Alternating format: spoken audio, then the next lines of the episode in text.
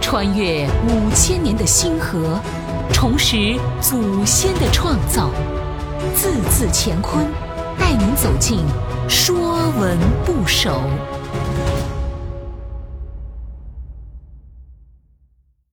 说文不首》犬，犬指大狗。古代将狗细分，大者为犬，小者为狗，后通称为狗。犬听觉、嗅觉灵敏，犬齿锐利，前肢五指，后肢四指，有钩爪，性机警，易驯养，是人类最早驯化的家畜之一。品种很多，按用途可分为牧羊犬、猎犬、警犬、玩赏犬等。甲骨文金文字形，像狗侧面直立之形，上像头，右像躯，中像腹，左像二角，下像尾，正像犬形，是具石像造字。说文：犬，狗之有玄蹄者也。象形。孔子曰：“是犬之字，如画狗也。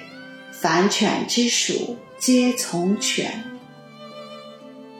玄蹄者，是悬空而不着地的蹄。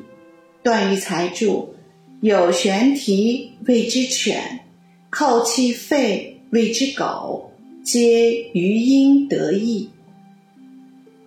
徐浩断注间，犬为凡犬、猎犬之通名，小者谓之狗。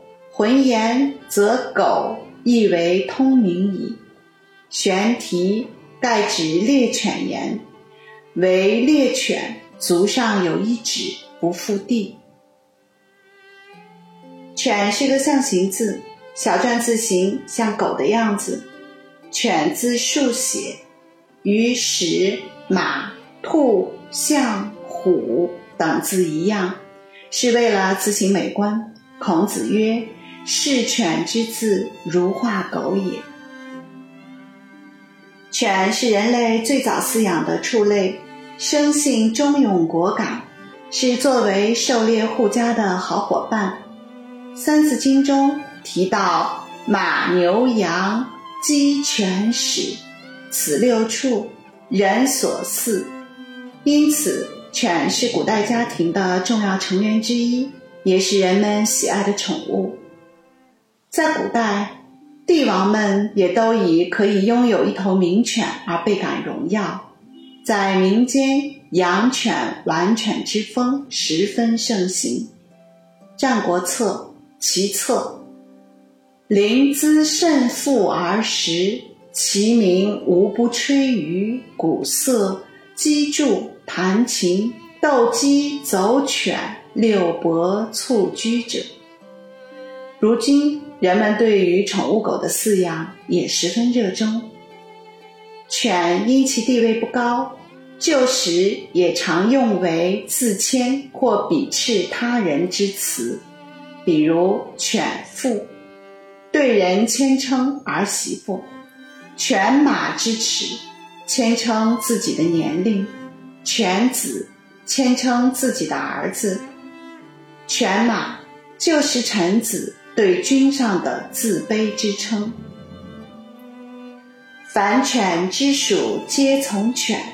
以犬为元素造出来的字，大多有犬所代表的含义。五畜之中。犬的驯养也最为发达，位居五畜之首。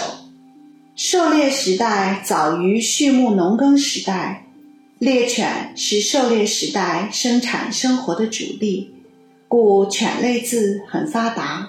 《说文》里有九十四字之多，约为豕、牛、羊各类字的两倍。比如。狩猎时代，犬往往与人相随，出入草莽，伏身伺机以猎物，故埋伏的伏从人从犬，草莽的莽从犬从莽。指猎犬伏于草丛中的形象。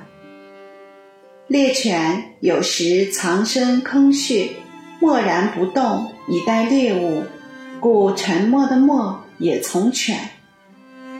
一旦猎物出现，则突然从伏身的坑穴中跃出，故突然的突从穴从犬。此时猎犬兴奋异常，举止若狂，故狂躁的狂从犬。动作迅猛，追捕凶狠，所以猛和狠也从犬。包括猜想的猜、狡猾的狡和猾这些从犬而来的字，后来多用在人身上。随着狩猎时代的结束。犬渐渐显得不太重要，从而沦为看家护院的狗。本栏目由字字乾坤出品，更多课程内容请关注公众号。